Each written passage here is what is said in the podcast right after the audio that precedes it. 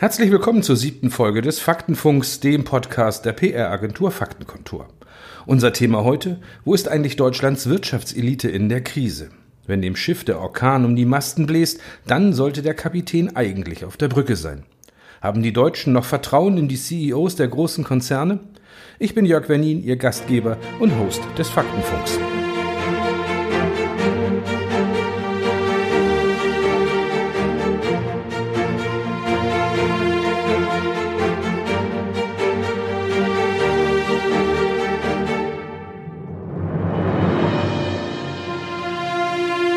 13 von 31 DAX-CEOs sind nach einer Studie der Makromedia Hochschule in keinem sozialen Netzwerk zu finden. Weder Twitter oder LinkedIn noch Xing oder Instagram. Scheinbar wird Social Media von den deutschen Vorständen nicht als Kommunikationsplattform verstanden und genutzt. Und von 18 DAX-Bossen, die ein Profil nutzen, posten ganze sechs überdurchschnittlich oft. Ganz vorne im Ranking liegt die ehemalige SAP-Chefin Jennifer Morgan. Sie kommuniziert via Facebook und Twitter viel besser als alle ihre männlichen Kollegen. Damit wollen wir uns heute im Faktenfunk beschäftigen.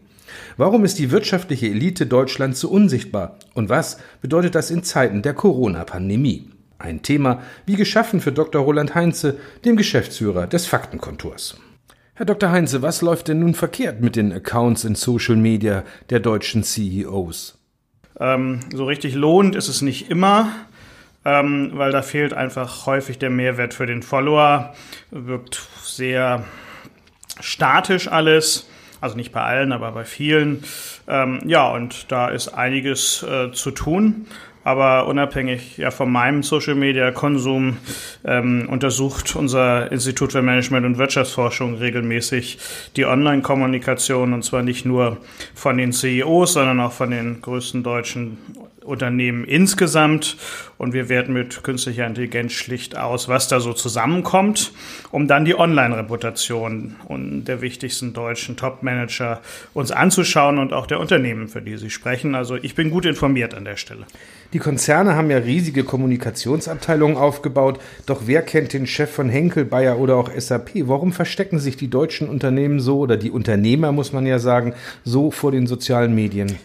Naja, ähm, Christian Klein zum Beispiel von der SAP schlägt sich in dem schwachen Feld vergleichsweise gut noch wenn auch äh, deutlich nicht so stark wie sein Vorgänger Bill McDermott und ähm, die ehemalige Co-Vorstandsvorsitzende Jennifer Morgan. Aber im Grundsatz stimmt es. Ähm, die DAX-Chefs scheinen sich mehrheitlich tatsächlich ein wenig zu verstecken und äh, sind gerade auf Social Media fast unsichtbar. Und wir haben das, wie gesagt, mal untersucht und ähm, haben die Studie aktuelle Reputation von DAX-Unternehmen 2019 aufgelegt ähm, und haben uns dafür angeguckt, wie es eigentlich aussieht bei den Unternehmen im DAX, im MDAX, im SDAX und im TechDAX, also eine große, große Range. Ja, und Ergebnis, die kompletten Top 10 im Ranking wird von den Vorstandsvorsitzenden aus dem M, S und TechDAX belegt. Kein einziger aus den normalen DAX 30 ist dabei, obwohl die eigentlich die größeren Apparate besitzen, mit denen sie das machen können. Und viele sind da vielleicht einfach noch nicht im Heute angekommen, aber das mag sich dieser Tage auch ändern. Ähm, nichtsdestotrotz ähm, ist es derzeit noch nicht sichtbar. Das setzt sich ja aber auch fort. In Talkshows sitzt die Elite der Wirtschaft auch nicht. Ähm, sorgt da die Unsichtbarkeit dann auch für Unsicherheit? Naja, ähm, der Ex-CEO von Opel, Karl Thomas Neumann, hat das mal sehr, sehr gut auf den Punkt gebracht. Ähm, der CEO ist immer das Gesicht der Marke, also eigentlich auch der Chief Reputation Manager. Und ähm, wer sich dann als Top-Manager vor der Öffentlichkeit sozusagen versteckt, kann auch nicht ähm, aktiv ähm, auf die Reputation seines Unternehmens äh, einwirken und diese aufbauen. Damit vergibt er eine Chance, auch ähm, was die Absatzzahlen etc. betrifft, weil allen, glaube ich, heute klar ist und das ja auch vielfach wissenschaftlich untersucht, dass Reputation sehr wohl eine Auswirkung auf die Umsätze und damit auch die Gewinne der Gesellschaften hat. Und ähm, das haben zum Beispiel die Tech-DAX-Firmen für sich gut erkannt. Ähm, und ähm, ich kann nur appellieren, äh, da sichtbarer zu werden.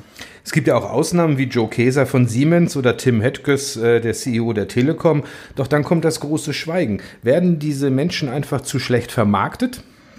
Naja, ähm, es ist immer die Frage, ähm, wo, wie eigentlich das Standing der Kommunikationsabteilung in großen Unternehmen ist und wie die Budgetlage ist und ob sie wirklich die Budgets haben, die sie dann brauchen. Ähm, und ähm, es gibt viele gute, engagierte und versierte Pressesprecher und Kommunikationschef. Aber wenn man dann auf einen Vorstandsvorsitzenden trifft, der PR im Allgemeinen irgendwie als lästige Pflichtübung ansieht und mit Social Media und schon gar nicht strategischer Social Media Kommunikation eher wenig anfangen kann, ist es natürlich schwierig. Da können die Sprecher noch so gut sein. Ähm, aber wenn es einmal ähm, einer für sich erkannt hat, ein CEO, dann kommt natürlich noch ein ausgiebiges Onboarding und eine umfassende Kommunikationsanalyse dazu. Aber das sind so Hürden, die kann man überwinden und äh, wer es geschafft hat, ähm, profitiert auch davon. Da wird aber doch dann auch ein enormes Potenzial verschenkt. Also ich würde mir jetzt wünschen, zum Beispiel den CEO der Lufthansa irgendwo mal in einer Talkshow zu sehen oder zu hören. Also da sind, ist ja auch, haben doch die Kunden auch ein Interesse dran, oder? Gerade im Moment wäre das besonders spannend, äh, weil es ja gerade bei der Lufthansa doch Themen gibt, neben neun Milliarden Steuergeldern, äh, die man auch kommunizieren muss. Ähm, da ist man irgendwie so ein bisschen ähm, abgetaucht oder fliegt bewusst unterm Radar. Äh, Im Grundsatz ähm, ist es einfach so, dass zwar überall von Thought Leadership geredet wird in den Kommunikationsabteilungen und den ähm, Vorstandsetagen der deutschen Wirtschaft, aber ähm, dann sich am Agenda-Setting und dem öffentlichen Diskurs zu beteiligen oder auf ihn einzuwirken, wird es immer schwieriger. Da setzen die äh, Kolleginnen und Kollegen ähm, einfach dann auf eigene Plattformen, die kaum einer sieht und ähm, lassen Dinge, lassen Chancen brach liegen. Das ist echt schade. Gibt es da auch eine gewisse Angst vor dem Shitstorm auf Seiten der Manager? Naja, das ist der berühmte Shitstorm. Die ist bestimmt da und äh, ist auch immer der meist genannte Begriff, wenn es um Hürden bei der ganzen Sache geht. Ähm, aber eigentlich nur ein Vehikel, um sich äh, den sozialen Medien an sich zu verweigern. Denn wenn man mal genau sachlich hinguckt, A, ist nicht jeder Shitstorm gleich ein Skandal. Die meisten sind eher ein Sturm im Wasserglas. Und man muss jetzt nicht damit rechnen, äh, dass man gleich hinweggespült wird. Ganz im Gegenteil. Und zum anderen, wenn wir wirklich mal so eine richtige Entrüstungswelle tatsächlich verfängt und die Reputation des Unternehmens äh, bedroht und ähm, die negativen Postings einfach riesige Dimensionen annehmen, sich dann nicht zu äußern, ist natürlich doppelt falsch, äh, weil dann überlässt man den anderen das Feld. Also unterm Strich gibt es eigentlich keinen Grund vor dem Shitstorm Angst zu haben. Ähm, und damit ist die kurze Frage, äh, die kurze Antwort auf Ihre Frage, Angst vom Shitstorm mag keine Begründung für das Fernbleiben in den sozialen Medien sein, aus meiner Sicht, äh, sondern ganz im Gegenteil. Also man müsste schon von Seiten der CEOs mutiger gerade in der Krise agieren, sich zeigen, beweisen, dass man eigentlich ein Macher ist? Grundsätzlich ja, aber bitte nicht unüberlegt und um jeden Preis. Unbedarfte Äußerungen können gerade in Zeiten wie diesen ähm, zum echten Problem werden. Trauriges, vielleicht auch aktuelles Beispiel ist Josef Willem, der Geschäftsführer der Naturkostmarken Rapunzel und Zwergenwiese. Der war bis vor kurzem noch hoch angesehen und vielfach ausgezeichnet, auch was seine Markenführung betrifft. Naja, und er hat sich jetzt einfach mal so ein bisschen zu Corona geäußert, ähm, ist da eher auf die Linie der Verschwörungstheorie Politiker äh, eingeschwenkt und das hat er in seinem Firmennewsletter getan und seitdem fangen die ersten Geschäfte an, seine Waren aus den Regalen zu nehmen. Ähm, das sind so Dinge, die man vermeiden sollte. Besser wäre, hätte da mal nichts gesagt. Ähm, aber am besten ist es in der Tat, wenn man sich vorher überlegt, wo man mit seiner, mit seiner Medien- und Social-Media-Präsenz hin möchte. Und das kann man planen. Und ähm, dann ist es auch völlig in Ordnung, mal eigene politische Akzente zu setzen. Man kann Verständnis auch beim Kunden zeigen, wenn es in Corona-Zeiten mal für sie etwas unbequemer ist. Oder man kann auch gute Lösungen, die man dieser Tage hat, mit der Öffentlichkeit teilen. Also im Prinzip ähm, ist eine Offenheit immer angebracht. Ähm, man muss nur wissen, wo man damit hin will und was man damit erreichen will. Und das sollte man geklärt haben, bevor man losmarschiert. Sie erwähnten vorhin schon die Studie Reputation von DAX-Unternehmen 2019 mit den DAX-CEOs über alle Kanäle hinweg. Wird es diese Studie auch für das nächste Jahr geben und wann können wir damit rechnen? Ja, unsere KI-Systeme sind laufen durchgängig, also wir werden sie sicherlich auch wiederholen. Ähm, dann wird sie im nächsten Jahr vorliegen.